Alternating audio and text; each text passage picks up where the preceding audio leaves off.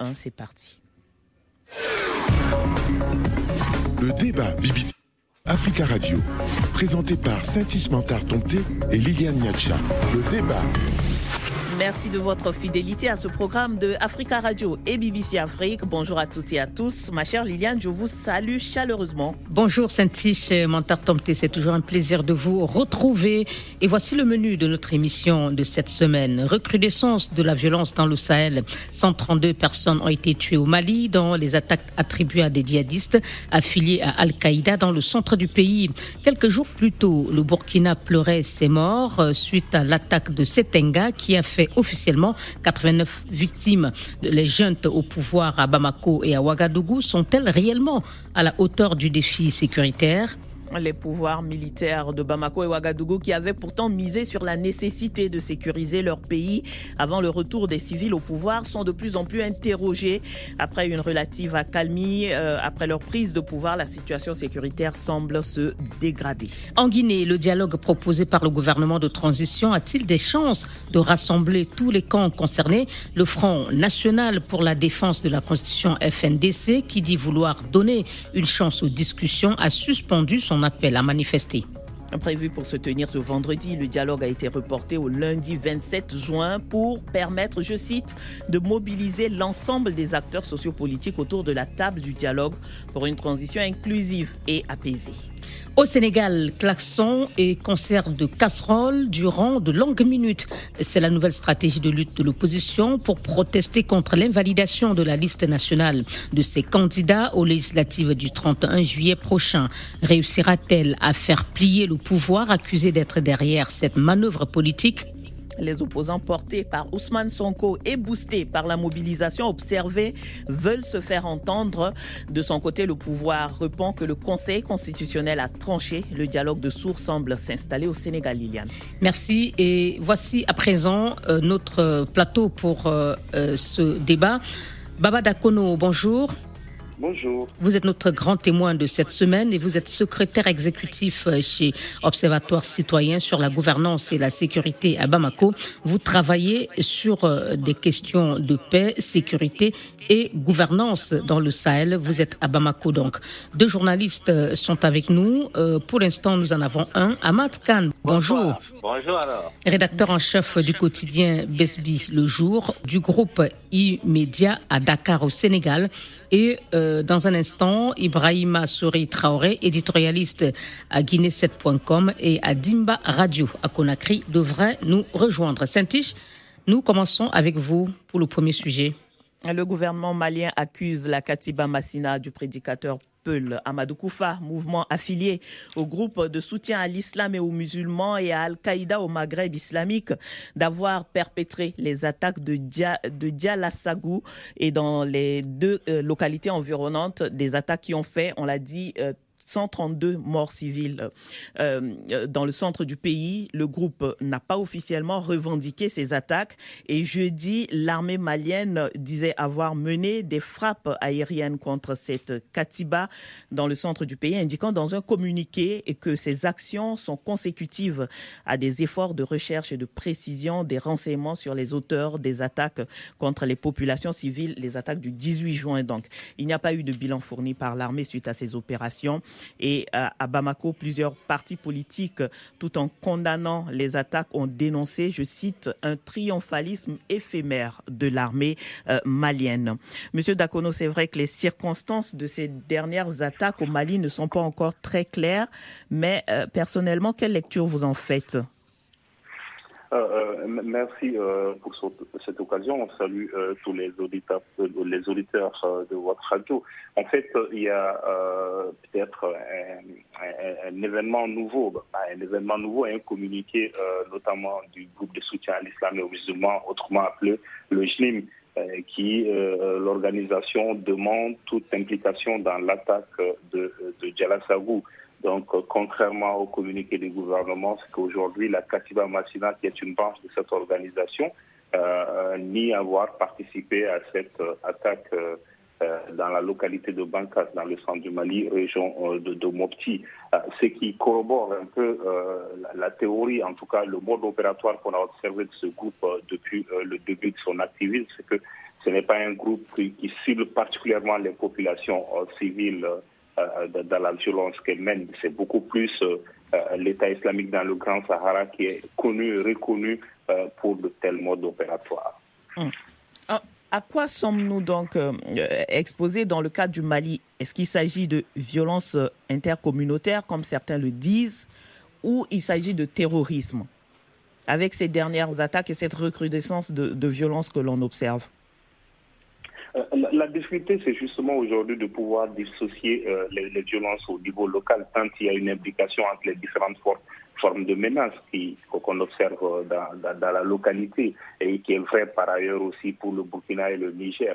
C'est que aujourd'hui l'insécurité est caractérisée par principalement trois phénomènes.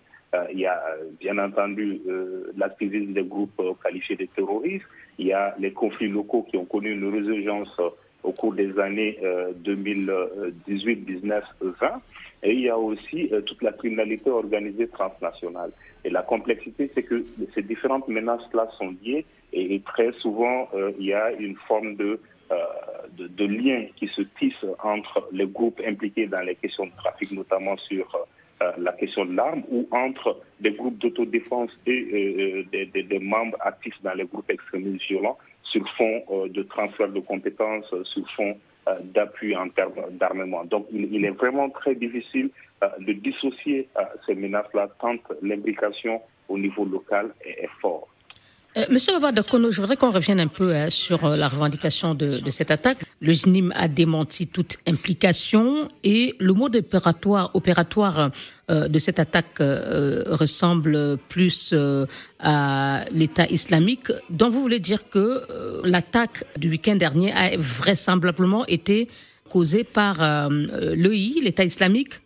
Le mode opératoire qu'on a vu euh, dans les localités, notamment de Djelassabou, correspond plus euh, à la pratique de, de l'État islamique dans le Grand Sahara.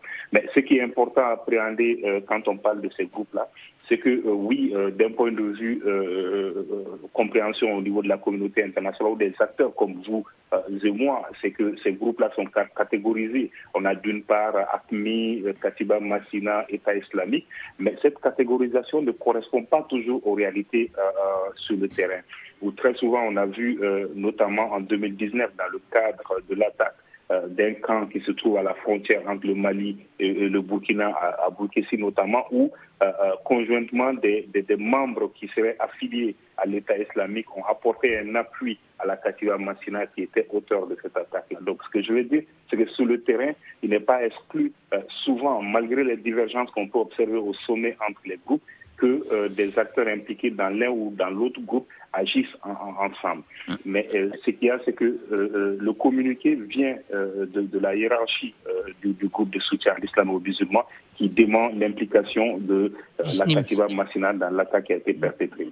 Autre élément, hein, est-ce que cette attaque ne remet pas en question le discours des hauts gradés militaires euh, et aussi des autorités de transition euh, maliennes, selon lesquelles les FAMA sont montés et montent en puissance face à ces groupes terroristes Bon, d'un point de vue analytique, euh, les attaques ne, ne, contredisent pas la montée en puissance. Peut-être ces attaques viennent rappeler que la montée en puissance des forces armées à elles seules ne suffit pas pour mettre fin à cette insécurité-là. Et que ce n'est pas avec euh, la focalisation de la réponse sur les aspects militaires qu'on parviendrait à bout euh, de cette insécurité-là. Donc cette attaque euh, n'infirme pas véritablement cette montée en puissance, mais vient rappeler à tous les acteurs que le tout sécuritaire, le tout militaire a ses limites. Et ça, ces limites ont été observées depuis quelques années. Autrement dit, elle ne signifie pas aussi forcément la dégradation du contexte sécuritaire au Mali? Euh, si, si, c'est quand même, euh, ça, prouve que le contexte sécuritaire euh, n'est pas tout à fait maîtrisé. Ce que je disais, c'est que c'est pas forcément que l'armée ne monte pas en puissance. L'armée pourrait monter en puissance, mais cette montée en puissance ne pourra pas à elle seule mettre fin à l'insécurité. Et il y a une dégradation. Si on observe aujourd'hui les données au-delà de l'attaque de la semaine dernière qui a suscité un émoi collectif, il y a quand même eu de nombreuses attaques dans le nord du pays. Et euh, comme je le disais, l'analyse des données révèle par exemple que euh, cette année 2022, euh, qui, est, qui est à mi-parcours, est la plus meurtrière depuis 2012. avec des victimes par centaines dans le nord du pays, notamment dans les localités de Menaka, de Gao, dans Songo, mais et à, ces chiffres viennent s'ajouter ceux de la semaine passée dans le centre du pays. Donc oui, la situation sécuritaire se dégrade. Elle a par ricochet la situation humanitaire aussi. Alors, euh, les jeunes, que ce soit du côté du, euh, du Mali ou du Burkina, rappellent souvent que euh, cette lutte ne peut pas être gagnée en, en quelques années et souvent, elles ont l'impression qu'on fait le procès des armées en ne citant que les, les morts civiles et en ne voyant pas justement cet autre aspect qui est la montée en puissance de ces armées. Est-ce que selon vous, il y a, il y a un faux procès aussi qui est fait à ces armées ou pas? Fait, ce qui se passe, c'est que depuis l'arrivée au pouvoir euh, de, militaires, euh, notamment au Mali et au Burkina, c'est que, euh, en fait, les incidents diplomatiques qui ont lieu entre le Mali et la France, c'est qu'il y a de plus en plus une responsabilisation des États face à l'insécurité. Avant ces épisodes, c'était beaucoup plus les forces étrangères qui étaient vues parce que c'était ces forces étrangères qui étaient à la manœuvre dans la lutte militaire contre l'insécurité. Donc fatalement, quand euh, les populations étaient euh, exaspérées face à la dégradation de la situation, mm. elles se tournaient vers ces forces étrangères-là. Ce qui s'est passé, c'est qu'aujourd'hui, au premier plan, ce sont euh, ces États-là qui sont tués. Ce qui n'est pas une mauvaise chose en soi, c'est que la responsabilité des États doit être euh, première et la première responsabilité doit revenir aux États qui doivent incarner le leadership dans la lutte contre euh, les différents phénomènes qui, euh, alimentent l'insécurité. Euh, mais comme je le disais, en le faisant et en, mettant en avant la montée en puissance des forces armées, c'est que ces autorités elles-mêmes ont prêté le flanc au discours actuel. Dès le départ, il devrait être clair que la réponse militaire à elle seule serait insuffisante.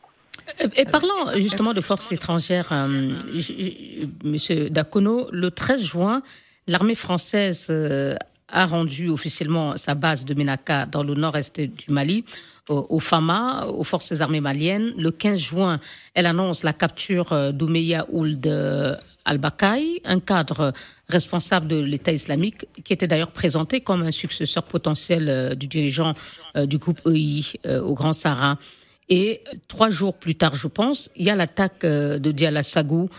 C'était justement dans la nuit du 18 au 19 juin. Est-ce qu'il y aurait des liens entre ces trois événements euh, que je viens d'évoquer? Euh, euh, des, liens, oui, mais peut-être pas de façon linéaire comme on serait tenté de le penser. déjà, l'annonce de la capture et la capture elle-même, il, y a très souvent un important décalage, c'est que l'annonce au public est, souvent faite des semaines, voire des, mois après de telles opérations militaires. Donc, euh, euh, ce que je veux dire, c'est que ce n'est pas forcément le jour de la capture que l'annonce a été faite. maintenant, mais il y a, fatalement des liens parce que la présence des forces étrangères, quoique insuffisante et quoique décriée par les populations, comme, comme quand même un certain nombre de vides qui avaient été relevés dans le cas particulier du Mali depuis 2012, notamment à, l'insuffisance des moyens euh, des, forces armées maliennes pour faire face à cette insécurité-là. Aujourd'hui, euh, euh, le, départ notamment de Bakan crée des vides qu'il faille combler, notamment sur le plan logistique, mais aussi sur le plan du renseignement renseignement qui peut être très utile dans la proactivité des forces de défense et de sécurité pour faire face à des attaques du type de celles qu'on a vues euh, dans le centre du pays euh, le 18 juin passé.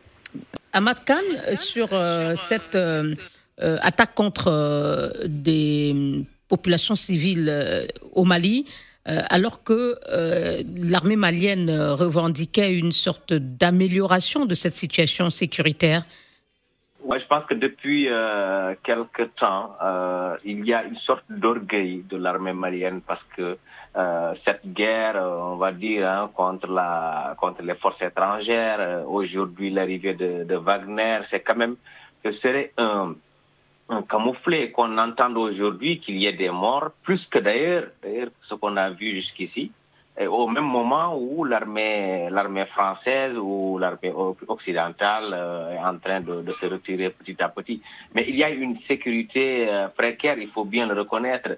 S'il tue 200 djihadistes et qu'il y ait même 10 morts, 10 civils tués dans un village, c'est déjà, c'est déjà problématique. Est-ce qu'ils arrivent à repousser ces djihadistes qui sont quand même dans les villages? Et ça, c'est encore plus grave. Et on va prendre l'avis de Ibrahima Soré. Quelle lecture vous faites de, de, ces dernières attaques au Mali avec euh, des bilans meurtriers? 132 le week-end passé est l'un des pires que le Mali est, enregistré dans le cadre de ces attaques? Euh, Comme le confrère le disait tout de suite, euh, les choses s'empirent et c'est déjà le bilan est extrêmement lourd hein, et, c'est peut-être parfois beaucoup plus élevé que quand la France était là, et la France est, étant décriée par euh, la junte malienne. Je crois que le problème euh, au, Mali, c'est un problème euh, de, de, la junte, un problème lié vraiment à cette gouvernance, un problème lié au fait que le militaire ne doit pas être au pouvoir. Parce que il faut quand même se dire que les pays les plus performants en matière militaire ne sont pas dirigés par des militaires en activité. Le militaire il doit être au service des civils et aller combattre. Le débat BBC Afrique, Africa Radio, présenté par Saint-Ismantar Tomté et Liliane Niacha. Le débat. Et votre émission se poursuit avec notre grand témoin de cette semaine, Baba Dakono, secrétaire exécutif chez Observatoire citoyen sur la gouvernance et la sécurité à Bamako, au Mali. Deux confrères euh, sont avec nous, Ibrahima Souri Traoré, éditorialiste à Guinée7.com et à Dimba Radio, et Amat Khan, rédacteur en chef du quotidien Besbi le jour du groupe Immédiat à Dakar au Sénégal pour euh, écouter cette émission ou la réécouter. Euh, il vous suffit de cliquer sur euh, africaradio.com et bbcafrique.com et nous attendons vos avis sur la page Facebook facebook.com slash débat BBC Africa Radio. On va poursuivre avec euh, vous, Monsieur Dakono, en parlant un peu hein, de, ce qui s'est passé également au, Burkina un peu avant le carnage du centre du Mali. Il y a eu au Mali, au Burkina Faso, pardon, Setenga, euh, où 89 personnes ont, été tuées. Et avant euh, cette attaque de, djihadistes, euh, il y a 11 gendarmes qui avaient péri dans une autre et, cela avait suscité une riposte de l'armée. Et d'après le gouvernement, l'attaque de Setenga était une opération de représailles, de vengeance de la part des groupes armés. C'est à peu près le même scénario qui est présenté euh, pour euh, l'attaque euh, du, centre du Mali. finalement, quelles sont selon vous les leçons à tirer à l'avenir pour les futures opérations des armées régulières des pays du Sahel? Je pense que l'une des premières choses à faire, c'est de tirer les enseignements de toutes les réponses qui ont été envisagées et mises en œuvre au niveau local. Et quand on prend l'exemple en particulier du Burkina, il y a cette, euh, cette disposition des VDP à l'époque euh, qui avait été euh, mise sur place, donc qui faisait de, certains acteurs civils des, des, forces armées pour essayer de combattre. Et il est évident que dans la pratique, justement, comme vous le rappelez, à travers le cycle de, de représailles qui s'est installé en termes de violence dans ces localités, que la mise en place des VDP sans prendre en compte toutes les dynamiques euh, locales à l'œuvre euh, pour les sécurités, a contribué euh, quelquefois à exacerber les, tensions au niveau, au niveau local. Donc, c'est l'un des enseignements à tirer sans être dans la volonté de remettre en question de façon radicale cette volonté des autorités burkinabées de mettre en place des volontaires pour la défense de la patrie, il convient euh, de tirer les leçons euh, de, ce qui s'est passé, notamment en termes de, représailles. L'autre chose, comme Et la, leçon, ce serait quoi? La C'est ça justement. Vous. Oui. puisque si je, peux, je peux compléter, c'est que les armées viennent souvent opérer euh, lorsqu'il y a des attaques contre les populations civiles de la part de ces groupes armés. Une fois euh, qu'elles euh, éloignent peut-être momentanément ces groupes armés, elles repartent et ces groupes armés reviennent par la suite s'attaquer aux populations. Alors, est-ce qu'il ne faut pas revoir cette façon de, faire de, par les armées? euh, c'est ce que j'essaie d'expliquer en disant qu'il y a deux dimensions. Il y a certes la dimension que vous rappelez, le fait que les armées, et je crois que ça c'est une question de capacité, euh, de pouvoir rester euh, sur place et de maintenir leur présence de façon continue dans ces localités-là. On sait qu'au Mali, par exemple, le fait que de, nombreux pans du territoire aient été délaissés par les pouvoirs publics a contribué à l'émergence d'acteurs armés qui se sont implantés et qui ont euh, eu des connexions avec les populations au niveau local. Et euh, cela continue parce que l'armée ne mène que des opérations ponctuelles. Donc, comme vous le rappelez, après le départ des forces armées, les groupes armés reviennent, identifient des acteurs qui auraient contribué ou qui auraient participé à l'opération militaire. Les qui ont collaboré. Voilà, qui ont collaboré et exercent la violence euh, sur ces, populations-là. D'autre part, en dehors même du fait que ces populations et euh, n'est pas collaboré avec l'armée. Il y a la question euh, euh, du fait que l'armée elle-même souvent cible des membres des communautés qui n'ayant aucun choix se sont soumis au dictat des groupes armés qui ont maîtrisé ces localités-là. On a vu par exemple l'exemple de Moura, qui jusqu'à présent on n'a pas les suites de l'enquête officielle, mais visiblement Moura rappelle que des populations, euh, euh, de nombreuses populations aujourd'hui sont prises en otage entre les opérations militaires et la pression exercée par les groupes euh, qualifiés de terroristes. Ça, c'est l'une des dimensions. L'autre dimension, c'est, comme je le disais, dans le cas particulier burkinabé, c'est que cette violence au, au, nom de la loi est aussi exercée par des volontaires armés par le gouvernement burkinabé et qui sont par ailleurs aussi impliqués dans les tensions locales. Donc le cycle de représailles le fait que euh, euh, le cycle de représailles s'intensifie dans la mesure où justement la lutte contre la rhétorique de la lutte contre le terrorisme est utilisée pour faire des règlements de compte au niveau local par ah. ailleurs. Le débat BBC Afrique, Africa Radio. Et c'est avec euh, Baba Dakono, secrétaire exécutif chez Observatoire citoyen sur la gouvernance et la sécurité à Bamako, au Mali. Nos confrères euh, Amat Khan, rédacteur en chef du quotidien Besbi le jour euh, du groupe immédiat à Dakar au Sénégal, et Ibrahima Souri Traoré, éditorialiste à Guinée 7 et à Dimba Radio à Conakry sont avec nous.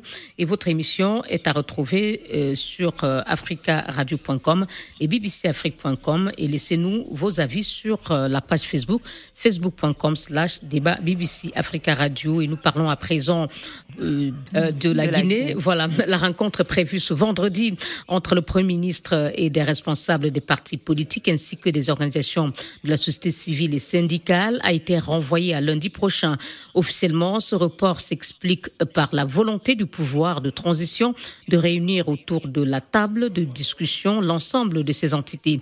L'annonce de ces échanges a été faite cette semaine par le Premier ministre Mohamed Bouyavogui, alors que le FNDC, le Front national pour la défense de la Constitution, avait appelé à manifester le 23 juin pour protester notamment contre la durée de la transition. Nous allons commencer avec vous, euh, Ibrahim, qui est à Conakry. Euh, ce mauvais départ euh, vous inquiète-t-il ou, plutôt est-ce qu'il vous rassure euh, quant à la volonté réelle du gouvernement d'associer toutes les parties concernées dans ces discussions? Ben, Rassurer ou pas, ce n'est pas peut-être ça la, question, c'est que est-ce que les deux parties vont finalement s'entendre un jour? C'est ça le problème qu'il faut soulever. Aujourd'hui, par exemple, euh, le parti euh, d'Alpha Condé, euh, le RPG, c'est-à-dire l'ancien parti au pouvoir, a aussi sorti un communiqué pour dire qu'il ne souhaite qu'il qu'il y a des, une sorte de de préalable pour qu'ils puissent d'aller au dialogue. Ce ne sont pas les seules défections, il y a aussi la Corède de oui, Mamadou Silla. Il y a de Mamadou Silla à l'ANA de, de Mais pourquoi je, je parle du de parti d'Alpha Condé? Parce que c'est quand même le parti qui était au pouvoir et qui a été évincé par euh, les militaires. Donc ce parti dit par exemple qu'il souhaiterait que ces cadres soient libérés. Ça, c'est un des points de revendication. Ce qui, je crois, ne peut pas être possible. Alors, par ailleurs aussi, vous savez, il y a un problème ici en Guinée. Il y a le ministre de l'administration du territoire qui s'appelle Maurice Condé, qui est très lié au CNRD, c'est-à-dire au putschistes. Et il y a aussi le, Premier ministre. Le Premier ministre semble être celui qui veut mettre surtout euh, la balle à terre, qui veut euh, effectivement rencontrer toute cette classe politique et les autres discuter avec eux.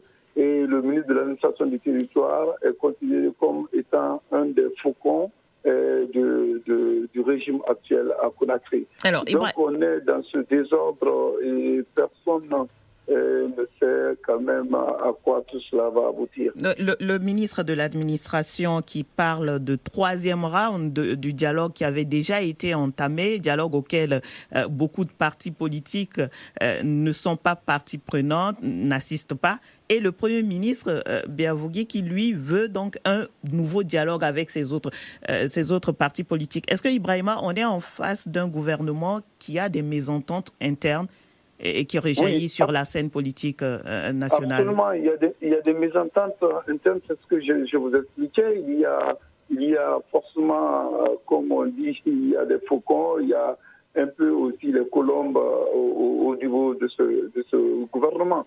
Mais il se trouve que le Donc vous êtes clairement en train de dire que le ministre de l'administration euh, territoriale, euh, à qui certains reprochent d'avoir envoyé euh, l'invitation à participer à ce dialogue plutôt que le Premier ministre qui l'a annoncé, serait opposé à l'initiative du, chef du gouvernement? Oui, en quelque sorte. Cela ne, se dit pas officiellement, mais en quelque sorte c'est cela. C'est-à-dire que c'est ce que les pratiques nous, nous démontrent. Vous savez, déjà, il y a euh, un problème même au niveau de, la terminologie. Le ministre de l'administration du territoire tient à la concertation. Les acteurs euh, politiques veulent euh, le dialogue et parce que pour eux, le dialogue, c'est une discussion de égal à égal. Donc chacun peut bien s'exprimer et, on peut tenir compte de ce que chacun dit. Cependant, la concertation, c'est tout juste venir recevoir des ordres. Et le ministre de l'administration du territoire est beaucoup plus pour cette concertation que pour le dialogue. Alors, le Premier ministre, sachant qu'il y a une sorte de deadline aussi de la CDAO qui est, je crois, le, si je ne m'abuse, le 3, juillet, le prochain sommet. Voilà, et cela approche donc à grands pas. Et il sait quand même qu'il faut euh, une des conditions euh, demandées par la CDAO pour ne pas que la Guinée soit sanctionnée, c'est ouvrir un dialogue avec la classe politique. Et le Premier ministre, euh, je crois, veut un peu... Éviter ou épargner d'éventuelles sanctions à la Guinée le 3 juillet prochain. Mhm, mhm. Alors, oui, on va écouter notre, notre grand témoin sur, sur cette actualité guinéenne, Monsieur, Monsieur Dakono le Premier ministre Biavogui, donc, qui veut prendre en quelque sorte les choses en main, je pense que la, charte euh, lui donne d'ailleurs euh, la charge du dialogue. Est-ce qu'il a aujourd'hui euh, les moyens et les coups des franches, selon vous, pour pouvoir sortir la Guinée de cette impasse et lui éviter des sanctions de la CDAO Et comment il le ferait? Euh, je pense que ça, va, beaucoup euh, dépendre. Vous avez parlé de marge de manœuvre et c'est le plus important. Euh, la, Guinée, comme les, les, autres pays dans une situation politique similaire, sont dans des régimes semi-présidentiels où les pouvoirs sont partagés entre le chef de l'État le chef du, gouvernement. Et dans le cadre notamment de transition où c'est les militaires qui sont à la tête, très souvent, il y a une omniprésence du pan militaire euh, dans, la gestion du pays. Mais comme cette fois-ci, c'est une dimension politique, le succès du Premier ministre doit surtout dépendre de, euh, la marge de manœuvre que lui laissera euh, le, chef de l'État. On va écouter Amat Khan. Vous êtes là, Amat? Oui, je suis là. Oui, cette euh, euh, divergence de vue hein, ou d'approche euh, entre le Premier ministre et le ministre de l'administration territoriale, comment voyez-vous la sortie de crise, étant donné que l'opposition réclamait depuis ce dialogue le Premier ministre en parle, manifestement, sa proposition ne fait pas l'unanimité. Alors du coup, est-ce que on s'achemine peut-être vers des sanctions de la CDAO contre euh, la Guinée le 3 juillet prochain à l'issue du sommet d'Accra, si évidemment les choses n'avancent pas? Oui, oui, je pense là, là justement, la date du 3 juillet, elle est, cruciale, elle est capitale pour la, la Guinée, aussi bien pour la Guinée que pour les autres, pour le Mali, le Burkina. Mais bon, si on est encore en Guinée, il faut bien retenir que il y a du, le chaud entre le chaud et le froid. Euh, moi, je pense que cette manifestation-là, ils ont bien fait quand même de, de répondre euh, à cet appel au dialogue. Euh, je pense qu'il y a une sorte, quand on a quand même un militaire à la tête de l'État, c'est toujours, c'est très souvent en tout cas un ton martial. Il faut quand même quelqu'un pour calmer le jeu, pour baisser la tension. Et je pense que Béa Vogui est dans, ce, dans cette dynamique. Et c'est heureux d'ailleurs que, les manifestants puissent répondre à, cette main. On a toujours, euh, souvent, d'habitude, en Afrique, on a toujours euh, dit, bon, quand on recule, euh, voilà, on, parle tout de suite de, reculade, mais je pense que c'est intelligent de leur part. C'est prendre quelque part le gouvernement au mot. négocier, parce que le gouvernement y a intérêt. la date du, du 3 juillet, elle approche à grands pas il faut bien, il faut bien répondre quelque part à, la préoccupation des chefs d'État de la CDAO mm. et de, dans ce sens, aller dans le sens de l'apaisement et peut-être d'en bénéficier en retour d'une sorte de d'allègement. Je ne sais pas si ce sera, euh, disons, une, euh, disons, une euh. levée ou des, des, sanctions définitives. Mais en tout cas, il y aura des points forts que la Guinée va bien enregistrer c'est très heureux pour, le, pour Mamadi Doumbia et son, et, son, et son régime qui veulent bien s'en sortir. Merci, Amat. Ibrahima, euh, alors le FNDC euh, dit euh, vouloir donner donc une chance à ce dialogue, mais avec ce que vous avez évoqué, ces défections qui ont été déjà prononcées, annoncées par certains partis, quelle va être la, on va dire, la prochaine action du FNDC ben, écoutez, le FNDC a donné une sorte de moratoire. Le FNDC dit que si tout n'est pas réglé, euh, donc euh, il revient à la charge le 30 euh, juin prochain. Donc c'est une semaine. Suspension d'une semaine, oui. Suspension d'une semaine, voilà. Et, vous savez, la situation en Guinée est très très complexe parce que vous savez aussi, le FNDC c'est une sorte d'organisation, mais qui est surtout basée sur les politiques. Euh, donc, euh, il y a même le FNDC politique. Donc, ici, le FNDC, on dit que c'est la société civile. Mais en réalité, le FNDC, à lui seul, ne vaut pas grand-chose. Mais le FNDC se repose sur le parti, par exemple, de celui d'Alain Diallo, qui est vraiment le grand parti qui peut mobiliser à ces gens. Alors, certains même ont dit que le FNDC n'a pas voulu, a voulu donner la chance entre vivre à ce dialogue, c'est parce que euh, à un moment donné, le Dalel n'est pas là et que ben, s'il n'est pas là, les manifestations, ça ne réussit le plus souvent pas. Parce que euh, la demande du dialogue déjà avait été lancée par le gouvernement et le lendemain, le FNDC a tenu à faire encore sa marche. Alors, ce que le FNDC peut faire, c'est-à-dire que c'est si les politiques acceptent de revenir à la table de négociation, euh, au dialogue, le FNDC ne pourra rien. Il va falloir qu'il euh, s'aligne sur la position des politiques, notamment de l'IFDG, de l'IFR. Mais si les partis politiques ne sont pas rassurés, eh bien, le FNDC encore reviendra pour continuer à, à, menacer, à, à brandir euh, euh, ces menaces de marche, euh, de manifestation. Ce dialogue a donc été repoussé pour euh, lundi prochain. compte tenu de, déclarations déjà de certains partis, nous en avons parlé, comment le gouvernement doit-il, selon vous, s'y prendre pour que ce dialogue repoussé officiellement, pour espérer obtenir l'adhésion de tous, puisse être inclusif? Eh ben, le, gouvernement, il faut quand même reconnaître surtout par le Premier ministre, le gouvernement est en train d'essayer de discuter avec tout le monde, même si au départ il avait dit que le FNDC n'était pas légal, ce qui est vrai. il n'est basé sur aucune loi, ce n'est pas une organisation qui est reconnue par les lois en Guinée. Mais le gouvernement est en train de négocier avec tout le monde. Mais ce qu'il faut, le bémol qu'il y a, c'est pas que le Premier ministre, par exemple, il n'y a pas longtemps, le gouvernement était à l'intérieur du pays, à l'abbaye. Le Premier ministre a déclaré que quand vous êtes chef de gouvernement, vous n'avez pas le pouvoir. Voilà. Et donc, cela a fait un peu le buzz et tout ça.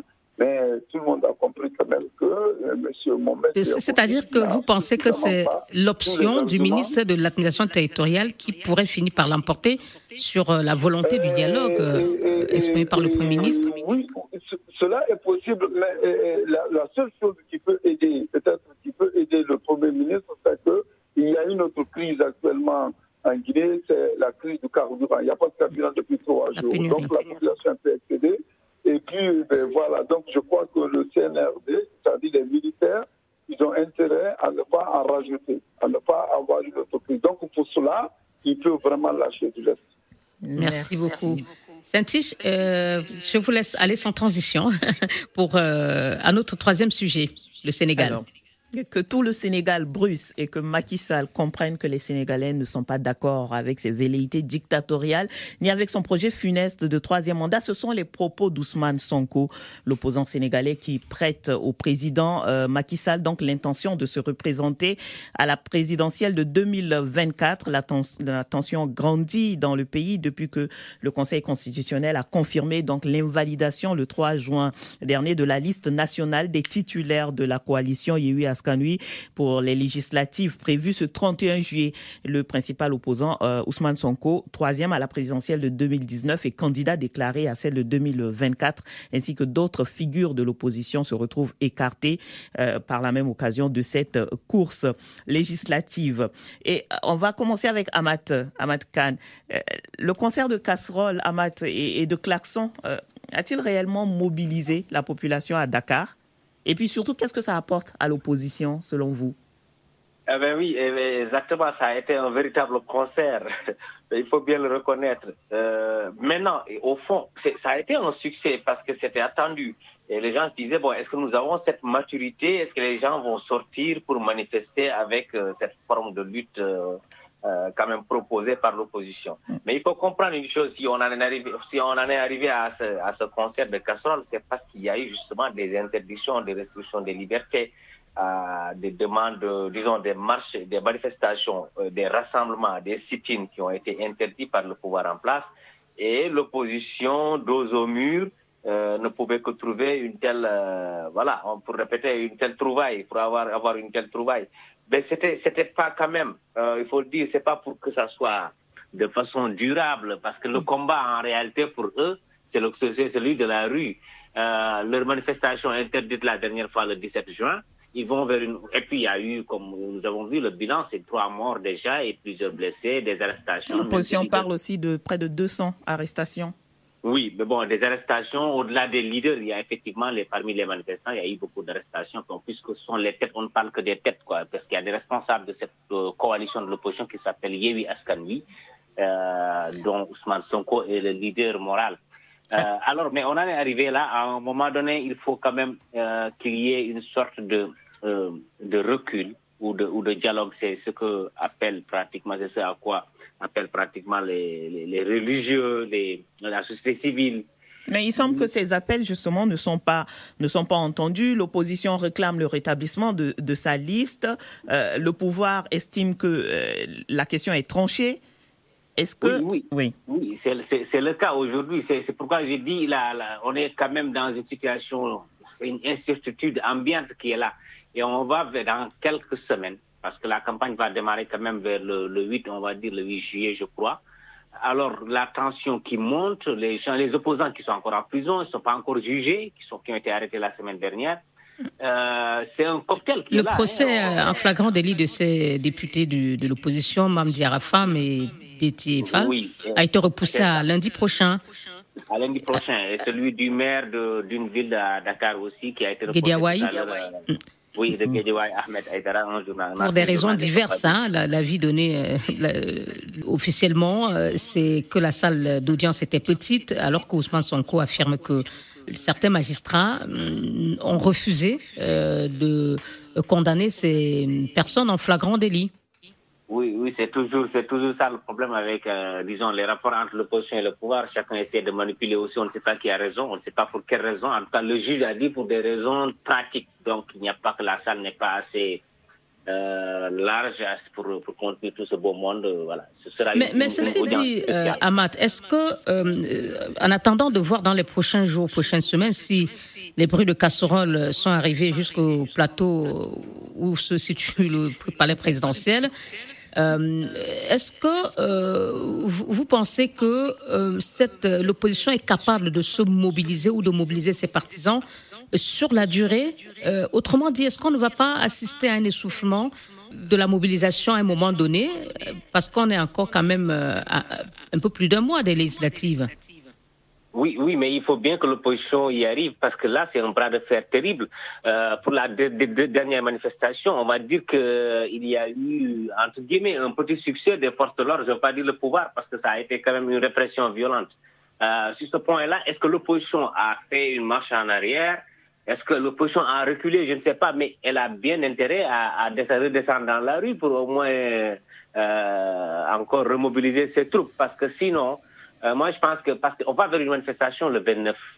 Si celle-là, apparemment, elle sera interdite parce que tous les ingrédients sont là. Il y a des gens qui ont été arrêtés, dont on dit qu'ils avaient voulu participer à la manifestation du 17 juin, qui ont été arrêtés avec des cocktails Molotov, qui ont été arrêtés avec des, des armes euh, voilà, blanches. On a même parlé euh, des, combattants du MFDC.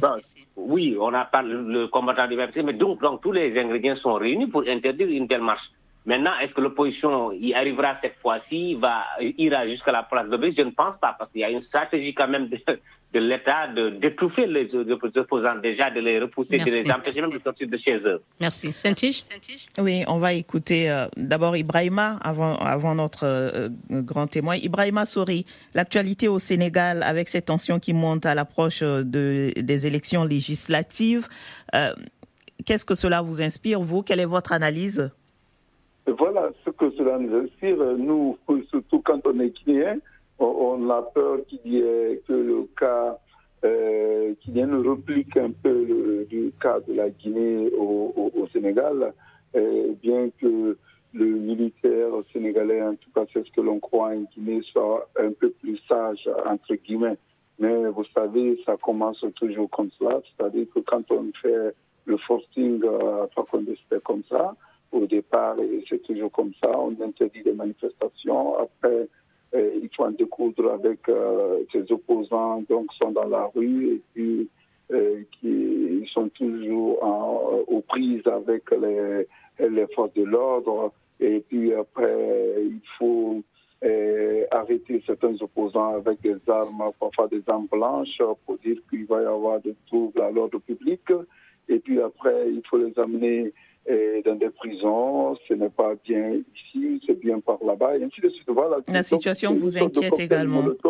Voilà, c'est une situation quand même, euh, dans un environnement quand même délétère, il faut un peu craindre parce que ça a commencé comme ça, et je vous dis exactement comme ça en Guinée, et finalement, c'était un coup d'État. Monsieur Dakono, pardon, Saint-Tiche, allez-y.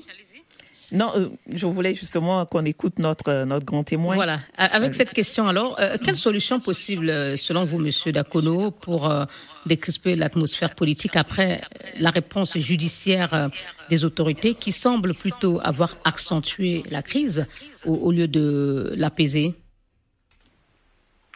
Euh, en, fait, cette crise, elle, se déroule avec en toile de fond la suspicion autour euh, d'une euh, nouvelle candidature du président Macky Sall. Je pense que ce qui pourrait contribuer à, à décrypter un peu la, les, tensions actuelles, c'est la clarification du président par rapport à sa candidature ou pas. je crois que jusqu'à présent, euh, notamment au sein des pouvoirs publics sénégalais, euh, c'est que l'ampleur euh, de, de, de, la crise est minimisée jusqu'à présent. Et, et, vous pensez que c'est une erreur de votre regard d'analyste? Euh, une erreur d'appréciation de, de, l'ampleur, oui, parce que je crois que ça a été rappelé tout à l'heure. Quand on voit les trajectoires des crises euh, dans, dans, les autres pays, notamment en Guinée, ça a été rappelé euh, tout à l'heure, c'est qu'on est sur le même schéma, même si le Sénégal, c'est pas la Guinée, c'est qu'aujourd'hui, ce qui pourrait permettre d'apaiser le climat politique au Sénégal, c'est la clarification autour de la candidature ou non du chef de l'État actuel. Merci. Et c'est le moment d'écouter les réactions de nos auditeurs avec Didier Ladislas Lando. Réagissez et laissez-nous vos commentaires via notre compte Twitter, débat BBC Africa et sur notre page Facebook, facebook.com slash débat BBC Africa. Bonjour Liliane, bonjour à tous. Voici quelques réactions d'internautes recueillies sur la page Facebook de l'émission. Attaque djihadiste au Burkina Faso et au Mali, Théodore Lacou estime que les militaires devraient faire preuve de courage et de détermination face à la menace terroriste. Pour Jean Cocouzounon, les autorités de la transition doivent savoir raison garder et comprendre que ce sont des actes et non des paroles qui vont rétablir la confiance entre elles et les populations. Dialogue national en Guinée, archiduc Théodore de N'Djamena affirme que le dialogue en Guinée sans droit de manifester est synonyme de dialogue dans la peur et la restriction. Sur le Sénégal, notre internaute pense que le pouvoir en place au Sénégal est en train de faire reculer la démocratie sénégalaise. Pour lui, le dialogue entre l'opposition et le pouvoir en place est impératif pour atténuer la colère des partisans avant les législatives de 2022. Bon week-end à tous. À vous aussi, Didier Ladislas Lando. Et en quelques phrases, euh, M. Babada Kono, les militaires euh, doivent euh, poser des actes pour rétablir la confiance. Est-ce que vous pensez que ces populations du Sahel, tant au Burkina qu'au Mali notamment, ont encore confiance aux jeunes au pouvoir pour apporter la sécurité? Euh, il est évident, en tout cas au Mali, qu'aujourd'hui, euh, les militaires au pouvoir bénéficient d'un soutien populaire assez important. mais je rejoins l'auditeur tout à l'heure pour, pour dire qu'au-delà de joindre l'acte à la parole, euh, aujourd'hui, il est important que euh, les pouvoirs publics actuels, euh, y compris les militaires, travaillent au rétablissement de l'ordre démocratique qui pourrait permettre de garantir au pays les relations, notamment au sein d'abord avec des relations au sein des organisations régionales, à l'exemple de la CDAO, mais aussi au-delà avec tous les autres partenaires internationaux, de collaborer afin de, rétablir la sécurité tout en prenant en compte les limites euh, liées à la focalisation sur les aspects militaires. C'était les mots de conclusion de notre grand témoin de cette semaine, Baba Dakono, secrétaire exécutif chez Observatoire citoyen sur la gouvernance et la sécurité à Bamako, au Mali. Merci à nos confrères euh, Ibrahim Souri Traoré, éditorialiste à Guinée7.com et à Dimba Radio à Conakry, et à Matt Khan, rédacteur en chef du quotidien Besbi, le jour du groupe Immédiat à Dakar au Sénégal. Réalisation de cette émission à Dakar, euh, Abdou Diop, ici à Paris pour Africa Radio, Hugo Vallière, chargé de production, Didier Ladislas Lando. Votre émission, c'est à retrouver sur euh, africaradio.com et bbcafrique.com et n'hésitez pas à partager vos réactions sur facebook.com slash débat BBC Africa Radio Saint-Tiche.